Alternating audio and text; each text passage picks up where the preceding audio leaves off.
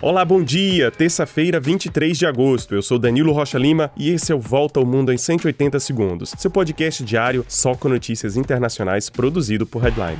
Começamos o dia com notícias da guerra na Ucrânia, que completa amanhã seis meses. Cerca de 9 mil soldados ucranianos já morreram no conflito, cujos combates se concentram neste momento no leste e no sul do território do país. A Ucrânia vive uma semana tensa e se prepara para possíveis ataques russos em grande escala, já que o país comemora amanhã a sua festa nacional, que lembra a independência do país da União Soviética. Geralmente, a data é lembrada com desfiles militares e festas nas ruas da capital Kiev, mas o governo ucraniano proibiu manifestações e reuniões nas ruas até o final da semana, justamente para evitar ataques em massa por parte da Rússia.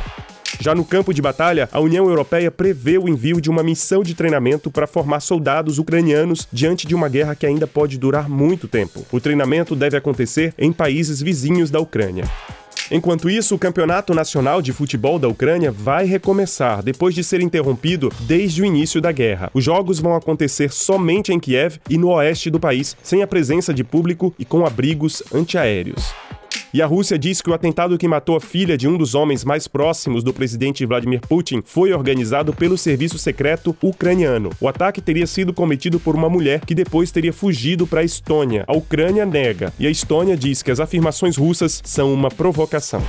Já na Finlândia, mais um capítulo da falsa polêmica envolvendo a primeira-ministra do país, Sanna Marin. O teste antidrogas feito por ela teve resultado negativo. Sanna Marin se viu obrigada a fazer esse teste depois que a oposição a acusou de não cuidar do país e não honrar o cargo que ocupa. Tudo isso porque a jovem primeira-ministra de 36 anos aparece dançando em um vídeo durante uma festa privada.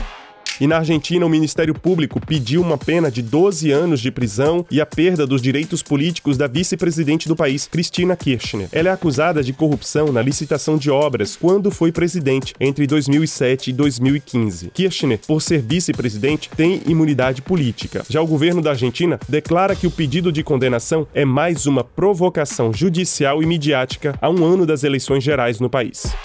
E um estudo australiano publicado na revista Science revela que a vacina BCG protege muito mais do que contra a tuberculose. A imunidade das crianças que receberam a vacina aumentou consideravelmente logo após receberem a dose e elas também produziram maior proteção contra outros germes, como vírus, bactérias e fungos. Resultado: a mortalidade de recém-nascidos que receberam a BCG foi três vezes menor que a dos outros bebês. E é isso, a gente se encontra amanhã para mais uma volta ao mundo em 180 segundos. Não esqueça de compartilhar nosso podcast e dar uma nota na sua página em seu tocador preferido. Um grande abraço, um excelente dia e até mais.